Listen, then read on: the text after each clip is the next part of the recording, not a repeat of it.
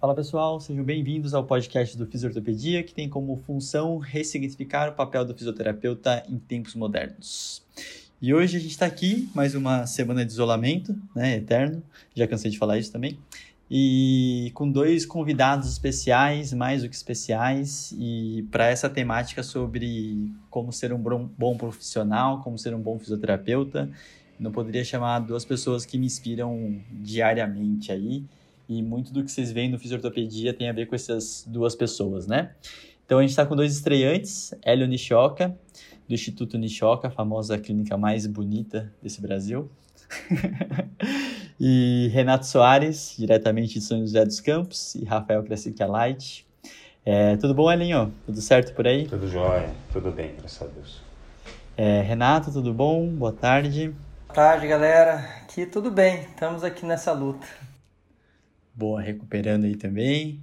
Rafa, tranquilo? Tá em ordem? Tudo em ordem aqui. Então, hoje a ideia é discutir um pouquinho sobre uma questão que eu acho que é pouco discutida, né? Então, a gente fala muito sobre arranjar, sair da faculdade, a gente quer arranjar um emprego, quer se virar na vida aí, só que a gente muitas vezes não sabe qual que é o caminho disso, né? É, também a gente reclama muito do mercado, a gente muito, reclama muito do que, que a fisioterapia não traz as coisas e talvez tenha alguma falha que possa ser bilateral, né? Acredito eu. Então, por isso que eu trouxe essas duas pessoas, eu realmente me inspiro muito em todos os projetos e afins, eles são amigos pessoais, e eu vou pedir para eles começarem falando um pouco de quem, quem são vocês. Por favor, Hélio Nishioka, comece. Bom, eu sou Hélio Nishioka, sou fisioterapeuta e estou formado há 23 anos. Sou apaixonado por música esquelética, sempre me embrenhei por esse caminho. É Nunca pensei em fazer nada da minha vida que não fosse ser ligado à área da saúde. Desde cedo eu tive uma avó que sempre me disse que eu ia usar uma roupa branca, não uso roupa branca, mas eu ia usar uma roupa branca, eu ia cuidar das pessoas e as pessoas iam me respeitar muito porque eu ia fazer meu trabalho com dedicação. Então, quando eu, me, quando eu cheguei na, na, era, na hora do vestibular, não me, não me passou pela cabeça engenharia, profissões muito masculinas, né? Engenharia, direito, profissões muito comuns do, do homem escolher, do menino escolher. E sempre me passou a parte da, da saúde. Eu comecei a ler sobre medicina, psicologia, odonto, e aí apareceu fisioterapia, assim, a gente não tinha internet. É, é, por incrível que pareça, a gente vivia num mundo que não tinha internet. E e a gente e, e aí eu comecei a olhar sobre fisioterapia e gostei, mas assim, aí prestei vestibular, na época do vestibular a gente tinha que passar na prova de manhã, fazer a prova de manhã, passava, e os que passavam é, voltavam à tarde para fazer um teste de aptidão física. A gente fazia uma série de testes físicos para mostrar que a gente tinha aptidão para fazer um trabalho manual, para pegar um peso, ajudar uma pessoa a, se deslocar da cama para a cadeira tal. Então a gente fazia esse teste, era engraçado, era uma profissão, na minha época, muito feminina ainda. Era uma, eram salas de 40 alunos, tinham 38 mulheres, dois, três caras, eram poucos homens que faziam fisioterapia. Hoje a realidade é completamente diferente. E eu não consigo mais fazer mais nada da minha vida. Acho que eu fui me apaixonando, fui me envolvendo. Hoje eu sou totalmente imerso no mundo da, da músculo esquelética e acho que não quero sair daqui não tá bom assim. Muito bom. E o Hélio, eu sempre uso ele de exemplo, que a gente fica atrás de cursos e profissionalizações e qualquer coisa específica e a gente não precisa, se a gente não, não ganha o hábito de sentar a bunda e estudar, né? Então, uma coisa, eu que tenho a sorte de conviver com o Hélio, é, vira e mexe eu vejo ele na salinha lá, é, lendo o artigo, discutindo coisa com a gente, mais atualizado que isso, impossível, né? Renato Soares, por favor, conte aí quem tu és. Bom, obrigado pelo convite. Uh, eu sou, eu acho, da mesma época do Hélio, tenho 24 anos de formado, formei em 96. Uh, ah, na, na mesma, eu acho, característica é, de formação, tive excelentes professores. É, sou de São José dos Campos, estudei em Piracicaba, na Unimep, boas pessoas dessa, dessa instituição. É, me formei, fui para São Paulo, entrei numa especialização que na época existia especialização é, com bolsa. é, e até não paga. É, fiquei na Escola Paulista, fiz uma especialização chamada fisioterapia é, ortopédica ambulatorial em trauma ortopedia. É, naquela época, estava é, surgindo um centro de, de esporte na Escola Paulista, onde eu, me, onde eu entrei e participei. Hoje, o, o SET ele é muito conhecido, né? isso 97, então fui uh, uma pessoa que, que conseguiu participar de uma ação bacana de formação de um grande centro, no ambiente esportivo de excelência. Então, aproveitei muito, aprendi muito. Fiz meu mestrado lá, é, voltei para São José dos Campos. Já nessa época, é, comecei a dar aula.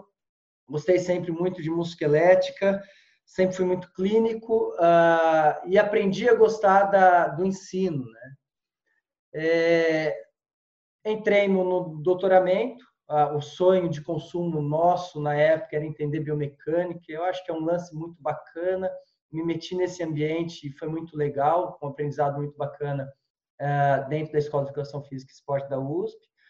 Uh, e sempre cliniquei. Em toda essa época, eu fui sempre um clínico, me meti a conhecer um pouco do que é pesquisa. Hoje eu posso falar que eu não sou um pesquisador, eu sou um professor. É, me meti dentro da graduação uh, em um ambiente de extensão. Então, os projetos de extensão hoje são minha, as minhas alegrias e eu divido o meu dia a dia hoje profissional ah, com a docência, as ações de extensão universitária com a comunidade e a clínica, né? Então, eu fico três dias na semana na clínica, duas vezes na semana na universidade e essa é a minha vida profissional. Amo o que eu faço. Muito bom, muito bom. E, e, querendo ou não, a gente tem uma característica muito comum aqui entre os três, né? Eu me tiro dessa parte, que todos são donos de alguma clínica, né? De uma, uma clínica grande, gerenciam pessoas. E, e a gente tem discussões frequentes sobre todo esse processo de mercados e afins, né? Então, eu queria, até voltando aqui para o Hélio, a, a, como que foi a construção, né?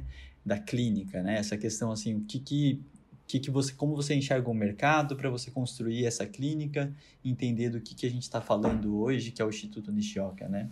Então, acho muito legal essa questão da motivação, né? E o que faz uh, ser o que, o que é. então, por favor. Eu acho que é super complexo essa resposta. É, eu acho que eu é, encontrei meu caminho, mas não existe uma receita. Né? Quando você conversa com empreendedores, assim, caras que têm muita grana, muita influência, você pergunta para eles por onde eu começo? Eles falam por um plano de negócios.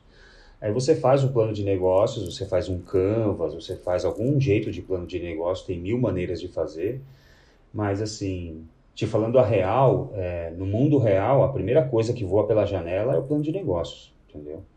Você até começa desenhando lá para saber isso, aquilo, mas, por exemplo, uma Covid-19, você não põe no plano de negócio, porque você não consegue prever um troço desse louco. E eu tenho 23, o Renato tem 24 anos, a gente nunca achou que ia passar por isso. Entendeu? Então, você pondera até onde dá, mas na maior parte das coisas você vai ter que é, trabalhar mais que todo mundo, se dedicar mais que todo mundo, dormir menos, porque você não vai ter muito sono também. É uma preocupação muito grande, empreender no Brasil é um, um negócio muito difícil, é tudo conspira para não dar certo e a gente mesmo assim teimosamente insiste em fazer dar certo. É, a gente não vende carro bonito, a gente não vende roupa, a gente não vende sapato, a gente vende, imagina, atividade física, exercício, enfrenta, é, confrontação da dor. O nosso produto é uma porcaria, entendeu? Não é um produto gostoso de vender. Você não está vendendo algodão doce na, na praça. É um negócio difícil de vender, ou seja, é meio que trabalho de professor mesmo, eu acho. É, você é, é professor e vende cálculo estequiométrico. Quem que vai querer comprar isso, cara? Entendeu? É difícil, é chato, tem que pôr a bunda na cadeira, estudar pra caramba. Então, é, então um monte de coisa conspira, mas eu acho que é, como começar? É, primeiro percebendo que você consegue. É, é, tem até uma história engraçada essa semana que tem uma. A filha do meu primo, mora em outro estado aqui no Brasil, está começando, está no primeiro semestre de fisioterapia. Me ligou toda orgulhosa, falando que entrou no vestibular para fazer fisioterapia, está lá de roupinha branca fazendo os primeiros, as primeiras semanas de aula.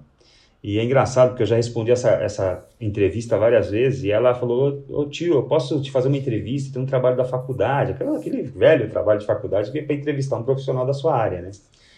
E aí ela me, me entrevistou e eu lembro que várias vezes me entrevistaram e falaram assim, quais as principais ferramentas de um fisioterapeuta? E a gente respondia, ah, tem o laser, tem o exercício, tem o TENS, tem o calor, tem o frio. Cara, eu respondi para ela, é, comunicação é a primeira coisa, a coisa mais importante que você tem que saber fazer na sua carreira é se comunicar, porque você vai atender pacientes que precisam entender o que está acontecendo com eles, você precisa explicar, eles precisam te entender, você precisa ter conexão.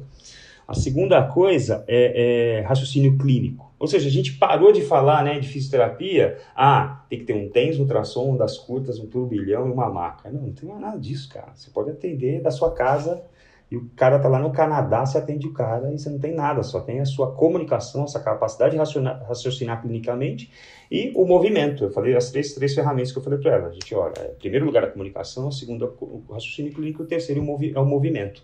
Em qualquer área da fisioterapia, você consegue trabalhar com essas três é, diretrizes, com esses três, com esse tripé.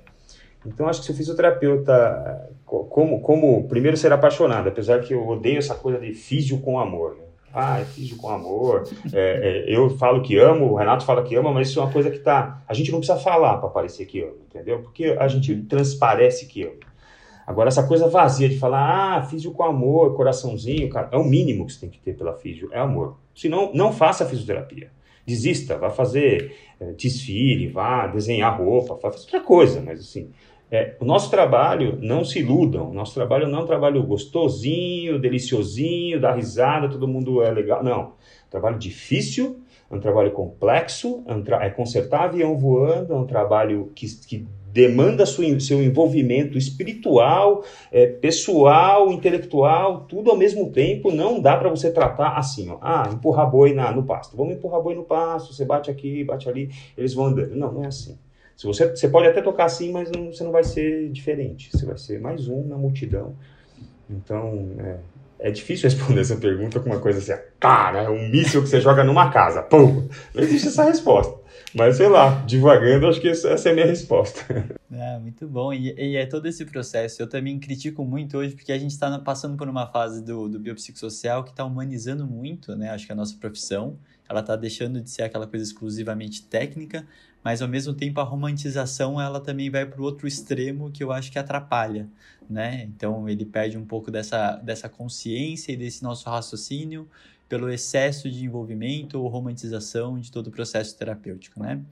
É, e aí agora passando a palavra para o Renato, hoje a gente completa, o Renato completa 20 anos de Equality, muita gente debaixo também da, das asas de Renato Soares, Conta um pouquinho da história da clínica, desse processo, mesma coisa do Hélio. Então, por favor, Renato.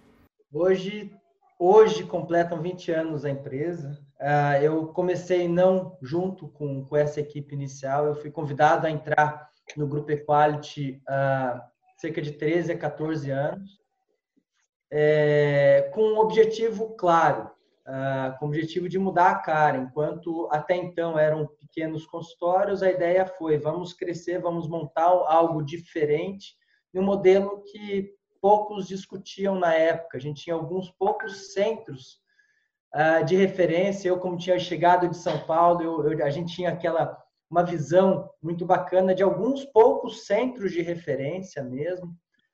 Ah, daí eu, pode, acho que vale a pena destacar o Medreduti, era um cara diferente para a época. O, Claudinho também, junto com o René Abdala, um grupinho diferente. O, Moisés montando a estrutura dele. A gente via algo assim ah, que, que precisaria fazer algo diferente para uma grande cidade que era São José dos Campos e ainda com uma baixa referência em fisioterapia. Uh, mas a estratégia foi muito bem calculada, assim, madura, e naquela época eu tinha esse amadurecimento de fazer algo um pouco diferente do que se fazia. Primeiro, montar uma estrutura diferente, investir em fisioterapia, uh, pegar um empréstimo alto, sem nada no bolso, mas é, arriscar. É, o perfil do fisioterapeuta muitas vezes não é esse, né, é, de forma geral. Uh, nós tivemos essa, essa, essa lógica de ação e, e desenvolver uma ação muito diferente, que ainda é diferente. é tomar estratégias de ação é, pautadas em, em, números que respaldassem isso. Então, é a busca do mercado de uma forma um pouco diferente, tá? Daí talvez eu vejo é, a, o grupo que eu estou hoje como essa lógica diferente, né? Ou seja, o que, que na minha área eu posso ajudar em massa é, uma necessidade. É, beleza, eu vou construir meu consultório, meu, minha sala bonita, linda, vou atender particular, mas a pergunta que nós fizemos naquela época é qual que é a necessidade em massa de intervenção em fisioterapia? E, e naquela época a gente já viu algumas necessidades qual, na qual pouco se falava, né?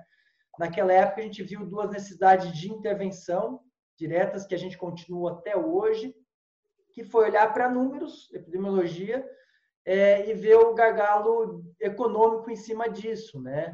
Então nós vimos a necessidade de fazer um, um olhar diferente ao risco cirúrgico da coluna vertebral uh, e, e, uma, e uma ação diferenciada dentro de empresas, no tal uh, nexo causal do ambiente laboral, que é um, um grande problema uh, para as empresas. E a, e a pergunta é, como montar uma estratégia diferente para isso? A gente conseguiu achar uma fórmula para isso e a gente seguiu nesse, nesse modelo. Então, um modelo no qual é, tinha claramente um foco, olhar características numéricas do, de, um, de, um grande problema ou de grandes problemas e procurar na ciência possíveis intervenções que, é, que, que, orientasse quem fosse comprar a, é, é, num convencimento de falar, poxa, vale a pena olhar para esses caras.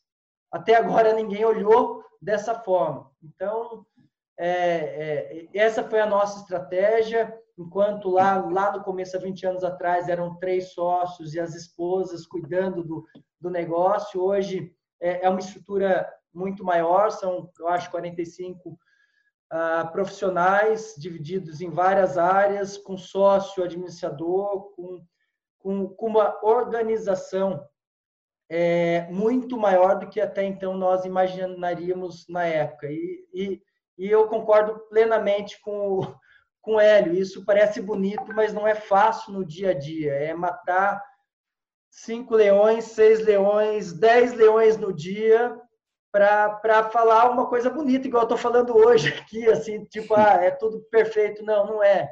Não é, não. É, é, é essa estratégia é, é, é, muito árdua, é muito tudo muito difícil, uh, mas é, estamos aí, estamos aí no mercado fazendo algo diferente. Eu acredito que é, é algo bacana, eu me orgulho do que eu faço, eu orgulho das pessoas que estão do meu lado, quem está lá tem orgulho também de estar tá do nosso lado.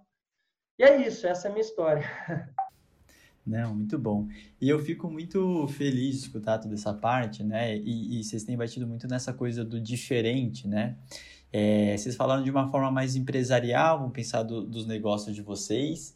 E até vou, vou puxar o Rafa, no sentido que o Rafa também tem uma empresa né, relacionada à parte de fisioterapia, por mais novo que ele seja. e, e, e, o que, que se procura nesse profissional de hoje? Porque a gente muitas vezes é treinado, você sai da fisioterapia, você espera achar um emprego que vai suprir suas necessidades. Isso não existe. Não existe um lugar que vai suprir sua necessidade porque ela vai ser totalmente modificável e a, a gente está buscando aquela questão do, do salário fixo que vai trazer uma certa estabilidade e, e isso na fisioterapia não é assim que funciona, né? É, eu sempre brinco que o que te pagar melhor no, no recém-formado provavelmente é o que vai te estacionar também, né? Então, eu acho que é um processo muito interessante de pensar como que eu me arrisco sendo novo, e, e conseguir chegar onde realmente uh, me dá esse tesão diário de estar tá fazendo essa, essa minha profissão, né? Então, passo para o Rafa aí. Bom, eu não sei muito bem qual foi a pergunta. Tem que ligar o microfone primeiro, Rafa. Tem uma regra. Faltou inclusão aqui.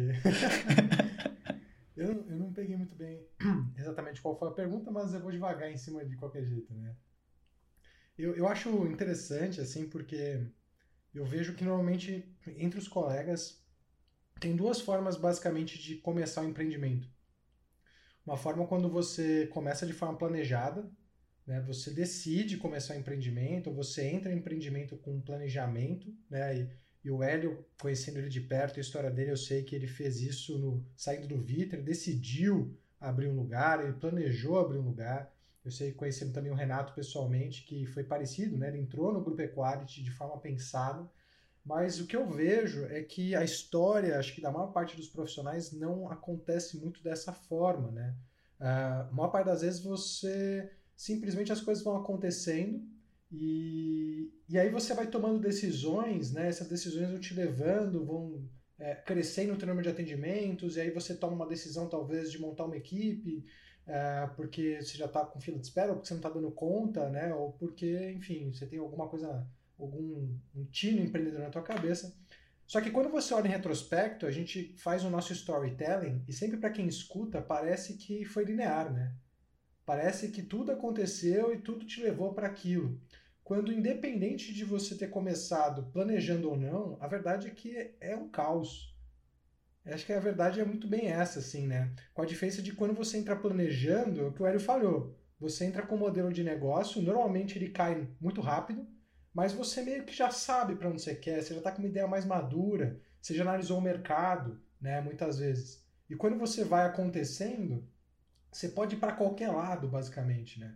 A minha história foi um pouco dessa, assim. A gente, eu comecei com o que, que hoje é meu sócio, né, com o Marcelo, a atender um consultório muito pequeno, a gente dividiu o consultório e, e era dentro de uma academia na época. Uh, e aí a gente começou a atender, começou a atender, começou a ter paciente, e aí desse atendimento a gente começou a ter né, um, um, um corpo de pacientes grande a gente decidiu pegar na, na época um aluno nosso e colocar para trabalhar com a gente, aliviar um pouco nossa agenda, a gente continuou atendendo, a sala ficou pequena, a gente estruturou ela de uma forma que cabiam mais de um profissional. E a gente foi tomando decisões né, e acabou criando um modelo de negócio onde em São Paulo, pré-quarentena, a gente instalou Uh, mais do que isso em alguma época, mas agora no pré-quarentena a gente tinha quatro unidades de atendimento espalhadas em São Paulo, dentro de bairros nobres, com esse mesmo modelo de negócio, né? criando um setor especializado de atendimento uh, em fisioterapia musculoesquelética dentro de academias que estavam localizadas em pontos-chave. A diferença é que a gente alugava o nosso espaço, criava uma clínica lá dentro, só é, terceirizando o serviço de saúde para o lugar oferecendo serviços tanto para o lugar quanto para o público externo, a gente acabou criando um modelo de negócio disso, né? É um modelo de negócio que tinha um custo, tem um custo fixo baixo, né? É, e, e, acaba me colocando em bairros muito bons, é, de uma forma muito competitiva com as instituições que estão naqueles lugares. E aí eu vejo, né, só olhando isso, vendo a história dos dois, já conhecendo a história dos dois, né, que na verdade, quando eu comecei a atender, eu não imaginava de forma alguma que a gente ia chegar ao construir o que construiu, assim, hoje já seis anos depois, né? As coisas simplesmente foram acontecendo, a gente simplesmente foi tomando decisões é, que faziam sentido, erramos muito, né? Mas, enfim, é, essas decisões foram levando a gente para esse modelo. E aí o que eu vejo é que ser fisioterapeuta, para mim, tem um pouco de empreendedorismo sempre. Eu acho que mesmo quando você é, trabalha sozinho ou trabalha para alguém, essa é igual a que a gente fala da mentalidade de educação como um processo que tem começo, meio e fim. Né? Se você entende trabalhar para alguém como um processo de abrir mão da tua é, carreira profissional e né? agora você só tem que esperar acontecer, é, eu acho que talvez esse seja um mindset que mais aterra a galera em um lugar. Independente de você trabalhar para alguém, trabalhar sozinho, construir um negócio, eu vejo que o profissional que agrega, independente de onde for, é o profissional que traz novas ideias, que, que, que tem uma preocupação com a melhora da sua qualidade técnica, com a melhora do serviço. Né? A gente, ser humano, é impressionante como a gente, é, às vezes, tem uma barreira lá, todo mundo vê aquele problema e ninguém para para tentar achar uma forma diferente. É, a gente carece de inovação. E as pessoas, muitas vezes, quando trabalham para outras, colocam como se fosse na função dessa pessoa que está encabeçando o serviço, né? Essa, essa função da inovação, quando na verdade a nossa espécie evoluiu para inovar pelo coletivo, né?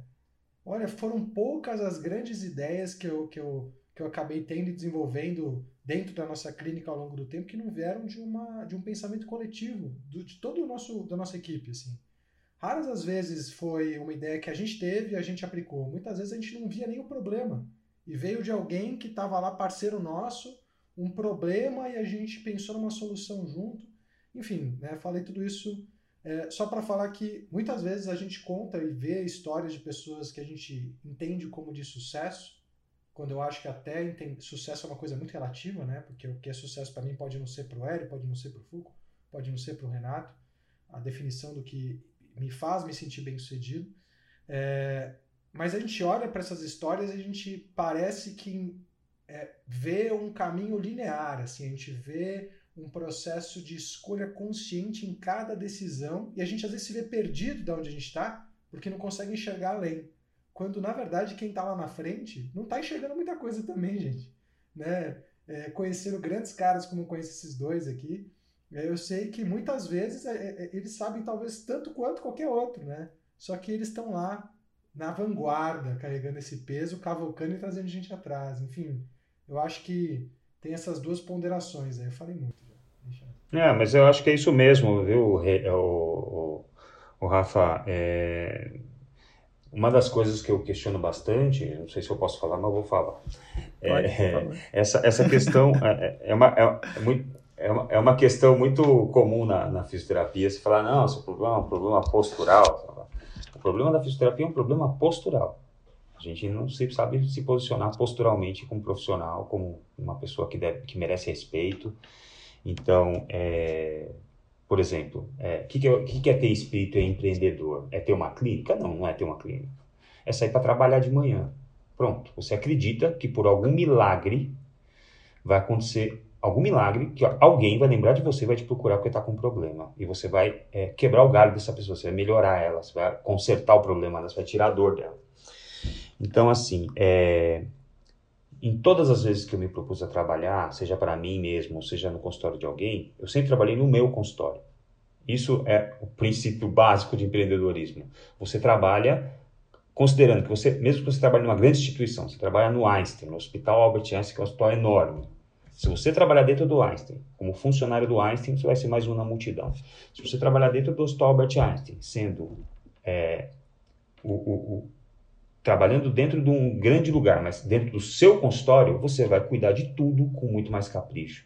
Você vai se preocupar se as coisas estão funcionando, se as pessoas estão sendo bem atendidas, você vai ter visão 360, você vai olhar o, a entrada, desde a entrada até a saída do cliente, se está tudo liso, se está tudo ok. Então, assim, é, ser, ser empreendedor é ter a visão 360, é você olhar além de olhar desarranjo, é, alteração de marcha, é olhar para o negócio, olhar para as pessoas, entender nas entrelinhas, é, saber se comunicar com o paciente, saber se comunicar com o colega. Então, assim, essa postura de que eu estou trabalhando, esse trabalho é importante e eu estou, é, estou trabalhando no meu consultório, eu acho que isso é, é, é básico para a gente ter sucesso ou para a gente ter satisfação com o que a gente faz. E eu, eu gosto muito desse processo porque eu acho até queria escutar um pouco do Renato, porque vocês que estão mais tempo, né? É, eu vejo muito um papel de liderança em vocês, né? Então, um pouco disso que o Rafa falou, no sentido de tá dando tudo errado, mas vocês estão lá na frente tomando decisão e parece que vocês são os sábios da, da história, né? É uma capacidade de liderança, né? Mas é o, assim, estamos todos, perdidos igual, né? Tá tudo na mesma merda, sem saber nada. É, mas eu queria muito escutar de vocês esse processo de o que, que vocês olham para quem, porque vocês permitem, vocês abrem espaços e caminhos para muita gente. Então, queria entender um pouco disso, o que, que vocês veem nas pessoas que você fala assim, cara, eu olho o moleque que é novo e esse moleque me encantou por causa disso. Qual que são essas habilidades aí, pessoais e profissionais que as pessoas, é, que vocês encantam? Pô, eu acho que você tem, tem duas coisas, duas ou três perguntas aí no meio aí, tá? Eu vou tentar organizar isso na minha, na minha visão aqui, cara. A, a primeira coisa é, é é, é, eu sou líder, eu, posso até ser, mas eu sou líder de uma capacidade específica, de, de, de um assunto específico, mas eu não tenho nenhuma liderança, por exemplo, administrativa de organização de uma estrutura de logística de um ambiente. Então, eu tenho total noção que eu preciso de ajuda. E eu vou resgatar algo que eu estou lendo aqui no chat da Yasmin. Poxa, eu tenho dificuldade em entender é, toda essa burocracia. Relaxe, Yasmin. Se você tem essa dificuldade, eu também tenho, o Hélio também tem, o Rafa também tem, o Fuku também tem. Pegue assessoria de pessoas que tenham. Então, fique tranquila, não, não acho que você vai abraçar o mundo. A, a pessoa que pensa que, que vai ser esse líder nato para tudo está perdido, ele não vai ser. Então, eu tenho total noção na minha empresa de qual que é a minha função, da minha, do meu tipo de liderança como, ah, como ação. E a minha liderança é clara, é técnica, ponto. Então, é, é, não me pergunte nada mais sobre características financeiras que eu não sei. Eu, eu, eu tenho pessoas da minha equipe, contratadas ou não, e pode ser contratada sem problema nenhum. Tá? Não quero abraçar o mundo. Isso aprendi claramente levando tombo, tá? Ah, cara, vale muito mais a pena você contratar algo é, para de fato deixar profissional do que ter um, um aprendizado ah, apanhando, igual talvez eu, o Hélio, o Rafa temos é, é conseguido. Relaxa. É, aprenda com quem sabe fazer. Uh, valorize essas pessoas. Então, existem assessorias para isso. Uh, é, é, mais fácil de dar certo. Tá? Então, essa é a dica e é uma, uma relação do que a Yasmin falou com o, o que a, a, o Foucault falou sobre liderança. Então, sabe o seu limite, começa por aí. A, a segunda parte é, é Perfeito. Como a gente consegue selecionar essas pessoas para trabalhar? Me, me corrija se eu estiver errado, Foucault, se essa foi a, a se essa não foi a, a, a temática, mas é, você primeiro precisa entender que, que época que você está, uh, com o tipo de população que você se encontra. Se eu falar da minha experiência de 20 anos atrás, é totalmente diferente da de hoje. E não adianta eu querer ficar reclamando da vida, falando mal das pessoas, que não vai adiantar. O perfil muda em decorrência tempo dependente. Tá? Aguardem isso. Daqui cinco anos pode ser tudo diferente do que está acontecendo hoje. E tem essa flexibilidade, porque senão você vai ficar maluco. Você vai se, se estressar e vai falar, cara, ninguém quer fazer o que eu penso. De fato, hoje talvez não seja igual a 20 anos atrás. Uh, eu tenho certeza absoluta que meu tipo de formação foi idêntico ao do Hélio. Nós trabalhamos praticamente de graça, nos matamos para aprender, e hoje é um perfil diferente. Então, hoje que eu procuro, se a pessoa tiver uma proatividade diferente, meu amigo, está comigo. Uh, o resto a gente vai correr junto uh, é, em cima de tudo. Então, para mim, hoje o diferencial é ser proativo, uh, ser humilde e, e, se demonstrar nessa humildade a fim de, de aprender. Então, eu, eu prefiro ter um, um coador de pano em casa.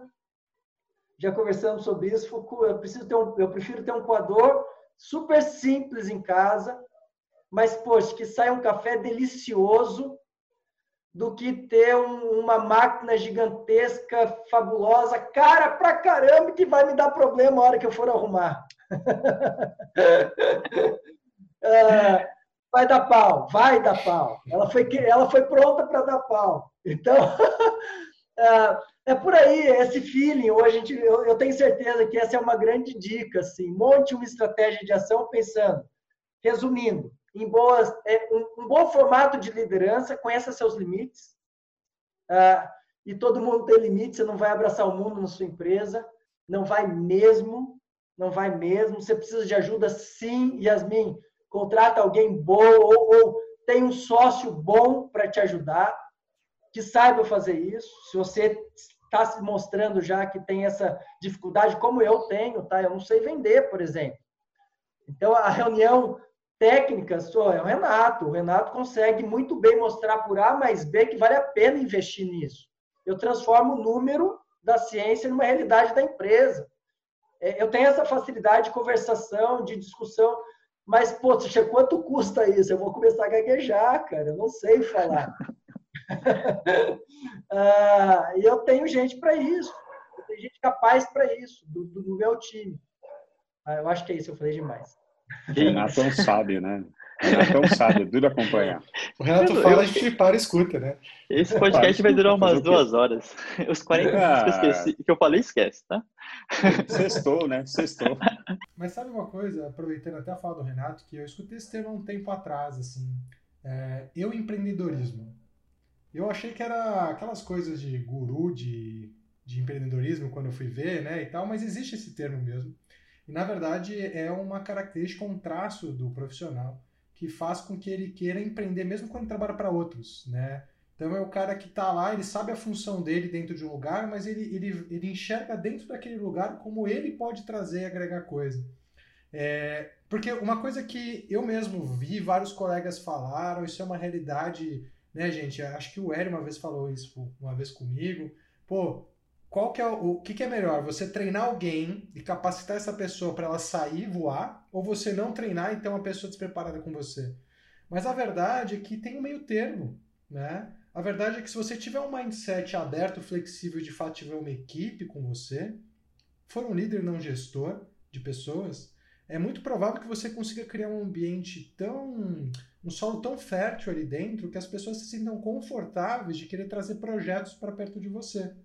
Né? E, fazer com que esses projetos floresçam em paralelo ao seu negócio, assim, coisas que você não teria braço para tocar, que a pessoa não teria experiência ou know-how, né? mas que funciona. Então, assim, isso é uma coisa que eu valorizo hoje muito também, que é, é além da proatividade, né? Porque a proatividade é a pessoa chegar mais cedo, limpar a maca, é, ser prestativa, é, é, ser um pouco a mais do que ela deveria. O empreendedorismo é a pessoa ver um problema, trazer a solução para você e às vezes pensar num projeto e querer trazer para perto de você isso, assim, né? Eu acho que para mim hoje essa é uma capacidade que eu, quando eu enxergo alguém com ela, eu valorizo muito, assim, porque de fato existe um meio termo entre essa, esses dois extremos, né? O cara ficar bom e voar sozinho, ou o cara fica perto de você, mas despreparado. Não, existe um meio termo, né? Mas que existe. E, existe uma pergunta aí que é difícil de responder, tá? É como manter essa pessoa sendo valorizada cada vez mais financeiramente, assim, porque isso, lógico, isso impera em tudo, né, cara? de forma levar... crescente, né? É, de Precisa forma crescente. Questão. A carreira é, dele está voando e você está lá do lado, é, né? É, a gente precisa montar cada vez mais estratégias de agregar e, e, e, trazer todo mundo do lado. Eu acho que todo mundo tem que aprender a crescer junto. Isso é, não existe um segredo para isso, não, tá? Mas isso é uma necessidade. Ah, como é. construir isso diante da diante dos impostos, diante das porradas que a gente leva, diante de, de, de a hora que tá mal, pô, todo mundo vai ter que cair, será, cara? Será que todo mundo está preparado para cair? Então, é, é, é, é uma pergunta que eu me faço sempre. É, beleza, eu concordo plenamente, a, a proatividade é importante, mas não é só isso. Ah, o que eu consigo fazer para estimular essa pessoa lá, eu tenho que falar que eu tenho que ter meios financeiros para isso, tenho que dar conhecimento para esse cara, porque isso é legal para caramba, a troca é bacana, mas não existe uma mágica. Ah, e cada situação é uma situação e eu não sei qual é a, experiência do Hélio sobre isso, queria escutar o, Hélio, o Hélio falar sobre isso, mas a, a minha visão é essa. Então, eu acho que a gente tem que começar a tentar ensinar para as pessoas mais novas que estão chegando agora que é, não é à toa que a nossa profissão é a profissão, nós somos especialistas do movimento, porque movimento, o movimento é vida, né? Você pega, é, e assim, é engraçado isso, porque é uma dicotomia, uma coisa que é antagônica ao que deve ser. Porque as pessoas, elas querem é, movimento, só que elas querem estabilidade. E o que, que é estabilidade? Estabilidade é uma coisa linear, reta, sem vida. Um eletrocardiograma de uma pessoa morta é uma linha reta. O eletrocardiograma de uma pessoa viva tem altos e baixos. E a vida é desse jeito. Então, a gente tem que quebrar esse paradigma de estabilidade, de funcionário público, de carteira assinada, de salário fixo na carteira. Isso é uma merda, com, com perdão da palavra. É uma merda. Por quê? É, eu já tive essas discussões com pessoas mais novas e eu falei para elas assim, elas falam para mim, porra, mas eu preciso levar quatro pau para casa, senão eu tô ferrado, tô, eu preciso casar, não, não, eu tenho essa preocupação, eu tenho essa conta, eu falei assim, tudo bem. O que, que você acha que é pior? Você não levar três pau e meio para casa porque você precisa pagar suas contas, entendo, acho dinheiro importante, faz parte da vida, ou eu te condenar a sua vida inteira a ganhar três pau e meio por mês. Pronto, é estabilidade. Isso é estabilidade. Que coisa mais estável do que isso? É três pau e meio, beleza? Se você virar o pica das galáxias da física, você vai continuar ganhando três pau e meio. Isso é péssimo. Isso é morte. Isso não é vida. Então, é, é, levando essa comparação com o eletrocardiograma, é, uma coisa muito importante para a gente ter, a gente, eu falei aqui de postura, falei aqui de, de, de, aprender a comunicar, é ter a pele no jogo, skin in the game. Ou seja, é, eu quero ser o cara que eu sei dobrar paraquedas, porque eu sei que quando o cara puxa a corda, o paraquedas abre, abre direito e segura o cara para ele, ele cair em segurança no chão. Então, é, é, e quem que dobra o paraquedas? Quem dobra o paraquedas é o paraquedista. O paraquedista não terceiriza essa, essa, esse trabalho para ninguém, porque ele sabe que quem vai morrer se o paraquedas não abrir e não funcionar é ele. Isso é ter a pele em jogo. Isso é ter a pele em jogo. O que, é ter a pele em jogo? É ter uma, uma, um, uma, uma pandemia inesperada é, e você ganhar menos dinheiro. Isso é ter a pele no jogo. Isso nada, nada mais coerente. O mundo inteiro está caindo renda, o mundo inteiro está sem receita, o mundo inteiro continua mantendo os mesmos gastos, só que a receita caiu. E só você quer ganhar três pau e meio por mês. Então, assim, a gente tem que se arriscar a ganhar mais. É, a vida odeia quem tem medo dela. A vida odeia covardia. Se você acumular covardia sobre covardia, você talvez vire uma pessoa que vai ganhar aquele salário fixo, assim, assim, assado. Não importa a sua postura, não importa a sua capacidade de empreender, não importa a sua capacidade de comunicar, não importa nada. Você está aqui, três pau e meio, tá, esse dinheiro acabou, tá, até a morte e beleza. E a gente vem de uma geração que, é, por exemplo, é, eu, eu, nós trabalhamos muito de graça. E hoje, a minha postura como agente da, da profissão, agente da fisioterapia, é eu, eu quero pagar bem os meus fisioterapeutas. Eu quero dar suporte financeiro a um assistente que sai da faculdade e vem olhar e atender. Eu quero dar suporte financeiro para essa pessoa. Eu quero. É, é, porque ela merece, ela merece, ela deve receber, ela tem que receber, dinheiro é importante, isso faz com que a pessoa coma, se locomova, se vista. Mas não é só essa questão de dar porque ela merece. Eu quero dar porque eu acho que eu tenho que fazer isso pela profissão. Então, é, eu subo sistematicamente o valor dos assistentes, o valor fixo do valor dos assistentes. Eu sempre levo esse cara para uma transição onde ele ganha fixo e vai para uma transição para ganhar variável, porque eu acho que é importante essa, essa, essa coisa de pôr a pele dele em jogo, para que ele tenha luta e para que ele tenha motivação para abrir um horário na agenda, para atender mais um paciente, apesar de ser 9 horas da noite. Eu acho que é isso, é, é pôr a pele em jogo. Muito bom. E, e, eu acompanhando de perto é, é muito interessante porque eu sei tanto que o Renato quanto o Hélio, o Rafa também, é, são pessoas que saem muito do padrão onde você tem uma chefia, né, uma liderança que acaba oprimindo quem está embaixo, né, é, conseguindo fazer essa pessoa expandir. O expandir ele não é literal e exclusivo financeiro, e nem deve ser, né? Então, permitir e criar um campo onde a pessoa pode planejar e fazer todo mundo crescer literalmente junto, né? Não é pela palavra bonito. Ele, ele literalmente eu vejo essas pessoas falando, tá? Tem uma pergunta que eu queria fazer pro Renato exclusivamente, porque o Renato ele é uma cidade que São José não é um interior propriamente dito, né? Mas é uma cidade menor do que São Paulo. Só que eu vejo muito essa síndrome de pessoas que moram em regiões menores, cidades menores, sobre essa questão de tem que ter pilates para conseguir vender tem que ter isso para não sei o quê, né? E eu sempre fico falando dessa questão de construir o mercado, porque a pessoa só deixa ser engolida pelo mercado, né? É, como que você vê isso e como que você trabalha até seus alunos, né? Porque vamos pensar que São José é grande, mas ela é não deixa de ser uma cidade muito menor comparada a São Paulo, né? Cara, se abrir um estúdio de pilates, agora não, mas uh, até um pouquinho atrás, uh, o paciente ia chegar, você entende? A gente está numa numa lógica do, de, de, é, de ser altamente passivo a tudo. Ah, isso é muito perigoso. Hoje é claro entender isso, né? Ah, e, e, a formação, eu concordo plenamente, a gente, a gente não é formado para ter uma visão um pouco diferente do que do, do, exemplo que você colocou. Eu falo São José, mas eu, talvez eu fale São Paulo também. eu fale Rio de Janeiro, eu falo Campo Grande, Salvador, é, todos esses lugares que a gente vai, às vezes, dar curso ou bater um papo com o pessoal, a gente vê muita coisa parecida com isso, uma visão ah, muito pobre disso, né? Isso é muito perigoso. Ah, hoje, ah, eu falo, nível Brasil, a gente é muito, muito bem visto se você fizer um trabalho adequado ou algo que todo mundo quer receber. Né? Então, a gente depende muito de, dos outros, não da gente.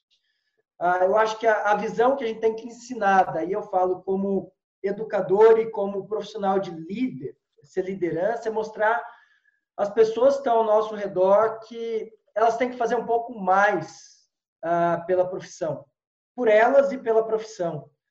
Ah, eu acho que esse é o, é o diferencial, é, é, é, a forma que a gente sai de uma zona de conforto e, e considere zona de conforto uma zona de perigo, tá? É, para você e para a profissão.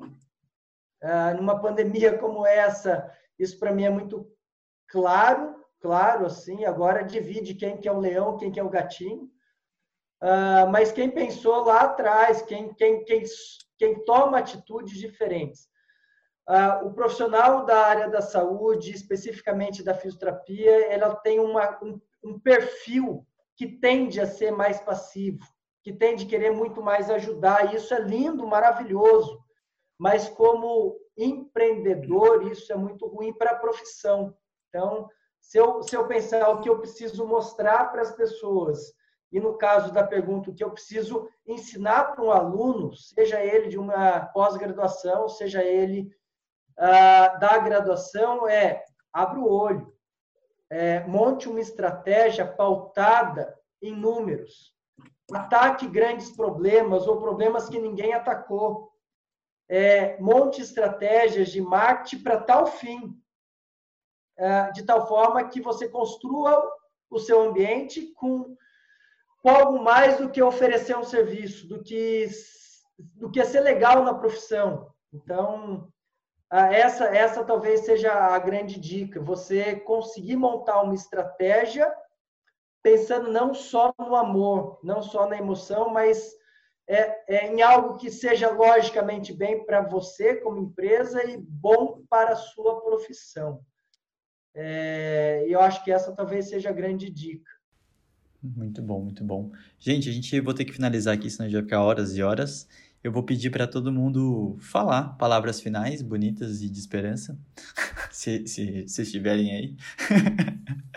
vou começar pelo Rafa e aí a gente vai rodando aqui, Renato e Hélio. Tem, tem até uma coisa, na verdade minhas palavras vão ser complementando duas coisas que eu, em cima do que o Hélio falou e do que o Renato falou, né? Em cima do que o Hélio falou, eu estava finalizando o livro essa semana do Nassim Taleb, o nível antifrágil.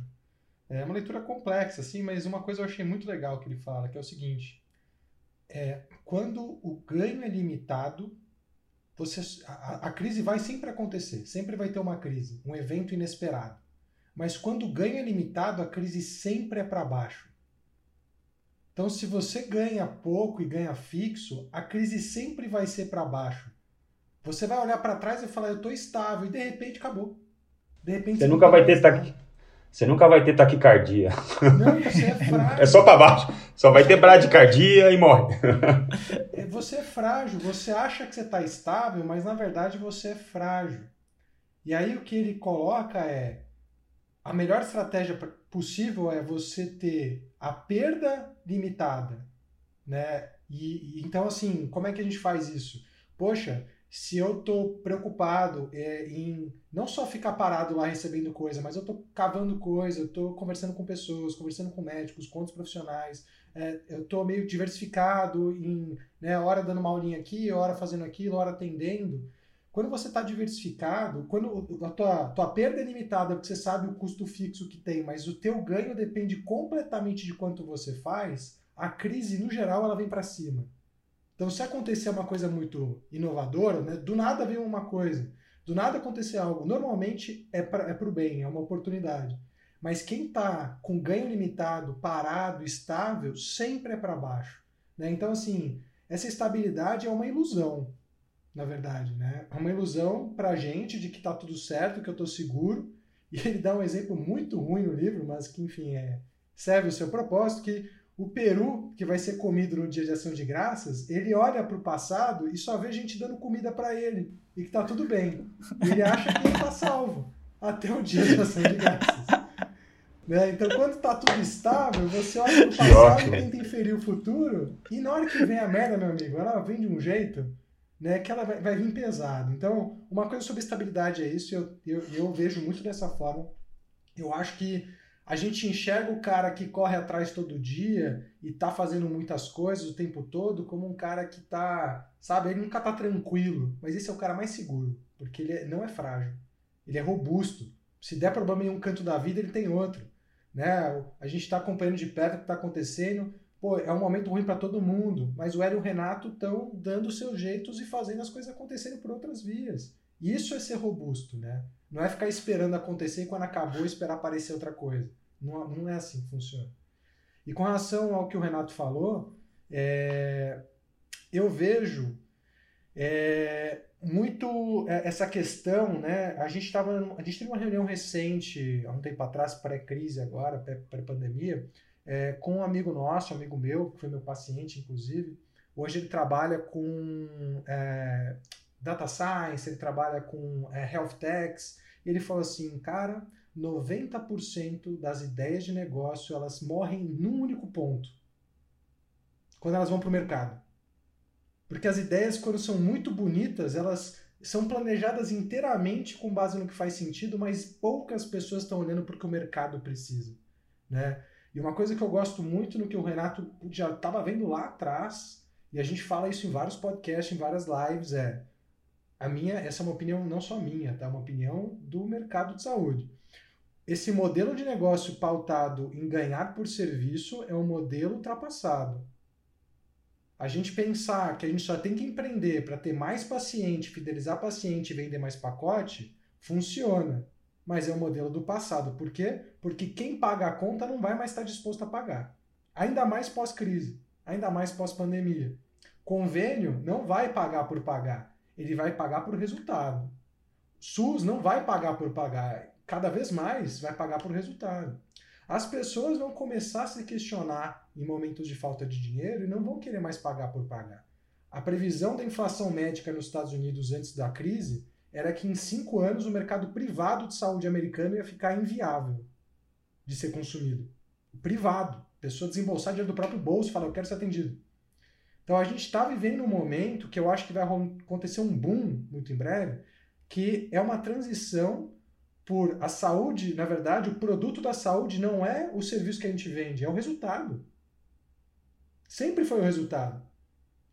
Né? E aí, quando a gente tenta se diferenciar, tendo uma técnica nova, uma coisa que está na moda, uma coisa que os pacientes querem, você até que ponto você está se diferenciando de fato? Né? Essa é uma pergunta que eu faço hoje.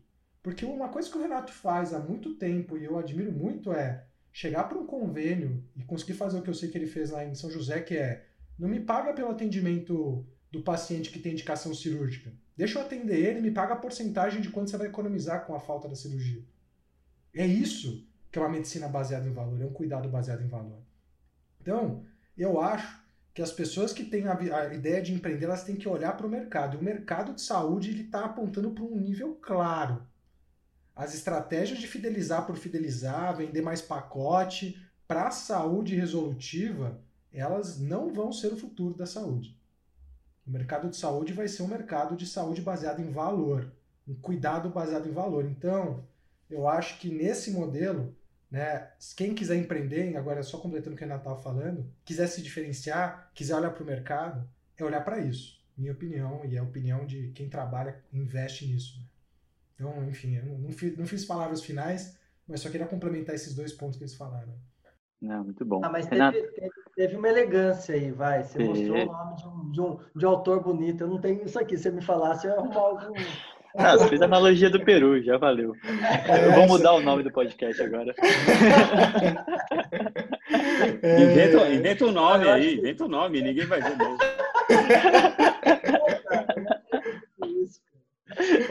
Eu o Edmundo falando, falei, cara, de onde sai tanto nome bonito disso? Deve ser tudo mentira, né? Deve ser tudo inventado. É, é. Renatão, Mas, tu. É, eu acho que eu complemento o que o Rafa falou, eu acho que é um olhar diferente. Uh, e as pessoas querem, então, então, com escassez disso há muito tempo, tá, gente? Eu falo num, num projeto da Embraer que a gente emplacou com eles, que é um projeto lindo, maravilhoso, em número, pautado em número. Eu falei com o engenheiro pautado em número, cara, ele adorou. Ele falou, cara, que porra é essa de. Desculpa falar, mas esse negócio de ginástica laboral que você está falando é lindo, cara. ah, e, e, e, é isso, tipo, ah, saiba que é muito mais. Você pode fazer muito mais por você e pela sua profissão. Ah, e agregando o valor que o Rafa falou, é, pense, não de forma negativa, de forma alguma eu estou falando isso, mas pense no, no, numa necessidade de mudança em curto, médio e longo prazo, sempre. Tenha projetos para você fazer daqui 10 anos, mas já comece a fazer esse projeto. Uh, eu acho que essa é a grande dica. Não pare, não pare nunca. Não pare nunca mesmo. Eu vou dar um, belo exemplo real agora, tá? A tal da telereabilitação é o que a gente já estava pensando. Uh, e a hora que veio a pandemia, e que a gente acreditava que ia acontecer em dois anos, Uh, e, e, a gente já estava estruturando algo nesse sentido, a gente estava com, uma startup bacana sobre essa, essa pegada. Falei, pô, cara, é isso, isso vai acontecer alguma hora. Uh, mas, resumindo, a gente conseguiu mostrar para a seguradora que ela tinha obrigação ética e legal de, de me pagar 100% do presencial fazendo telereabilitação. Então, a gente está chegando à marca de quase 400 ou 500 atendimentos nessa pandemia por telehabitação, com a galera pagando 100%, e, e daí eu, eu, eu falo, eu não recebo o valor padrão de convênio. Então, é, mostra esse valor, mostra o quanto importante é você. É, em princípio, os caras queriam pagar 30% do valor do que se pagava é, presencial, uma, algo ridículo. Você não pode aceitar isso. É, é ilógico aceitar isso. É, é, dar um tiro no seu pé, é falar que sua profissão é uma droga. É, mas, lógico, você tem que ter uma estrutura para isso, você tem que mostrar que você é diferente. Na hora, a gente tinha essa diferença para mostrar para esses caras.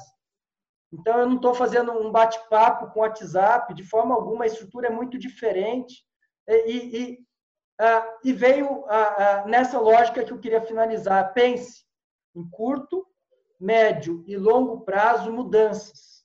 Ah, faça essa autocrítica toda hora no que, que é a sua empresa hoje, o que, que ela vai ser no futuro, diante de perspectivas. Acho que é isso. Chega. Muito bom. Elinho, por favor, palavras finais. Bom, eu acho que é, é importante para quem, se eu fosse hoje, se eu pudesse voltar no tempo com a mesma cabeça que, que eu tenho hoje, eu gostaria de ver um, um sênior atendendo, ver a, a, as posturas, as comunicações, ver as, as, as, afirmações que ele faz. Eu gostaria de atender e gostaria que ele, vi, ele, ele me visse atendendo. Isso seria um exercício que eu faria para tentar exercitar a minha flexibilidade, minha capacidade de aprender e também de ensinar. A outra coisa, eu procuraria um líder que me soubesse, talvez, a hora de me empurrar do ninho, ou seja, é, né, a, a, mãe passarinho que gosta do, do, do, filhote, ela tem uma hora que ela tem que empurrar o filhote do ninho, do, do, lugar seguro, porque ele tem que aprender a se virar sozinho. Então, eu acho que é importante a gente, é, aquela coisa que o, que o Rafa até falou, que é pior do que você ter um cara que vai embora e você ensinou um monte de coisa, é ele não aprender nada e ficar. Isso é péssimo mesmo. Então, a gente também tem que ter esse desprendimento, e acho que desprendimento é um exercício diário, né? É, eu acho que a gente não tem que aprender uma técnica, a gente não tem que se apegar, a gente nunca tem que se tornar filho de uma técnica ou defensor. Quando você começa a ter esses sintomas, tá tudo errado. Não é técnica, é, eu acho que é comunicação, é disponibilidade, é conveniência para o paciente e ter envolvimento com as coisas que você faz. É o seu conhecimento sendo traduzido em intervenção e em comunicação. Eu acho que isso, essa é a arte que deve ser cada vez mais afinada, a ferramenta cada vez mais afiada deve ser utilizada no dia a dia de quem está desbravando o mundo da físio aí.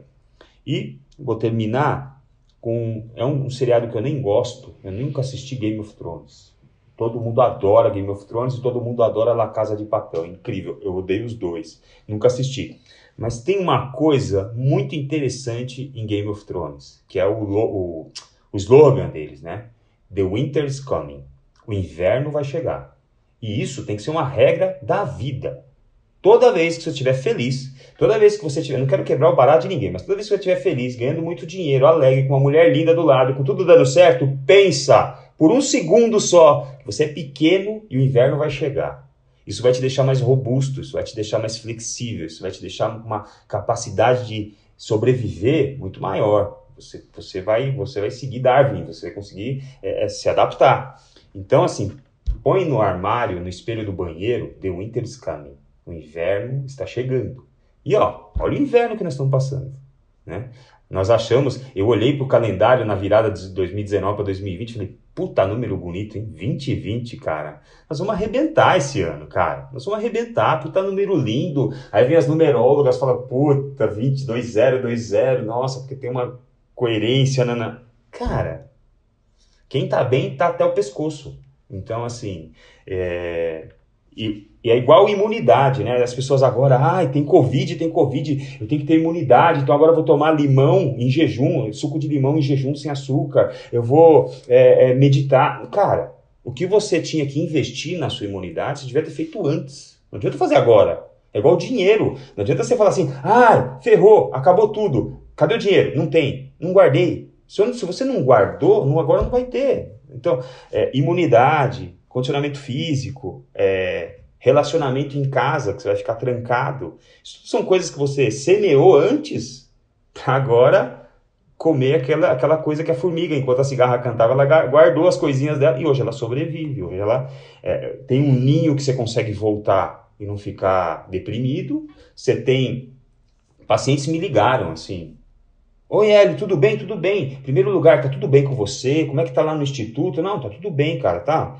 dificuldades tal, e, mas assim, é, é, é, tá tudo bem, a gente tá se virando tal, todo mundo tá se virando. Falei assim, olha, é, é, sabe o que eu queria, cara? Eu acredito muito no seu trabalho, acredito muito na sua forma de trabalhar, eu admiro vocês, eu quero ajudar. Eu posso é, comprar fisioterapias agora para usar ano que vem?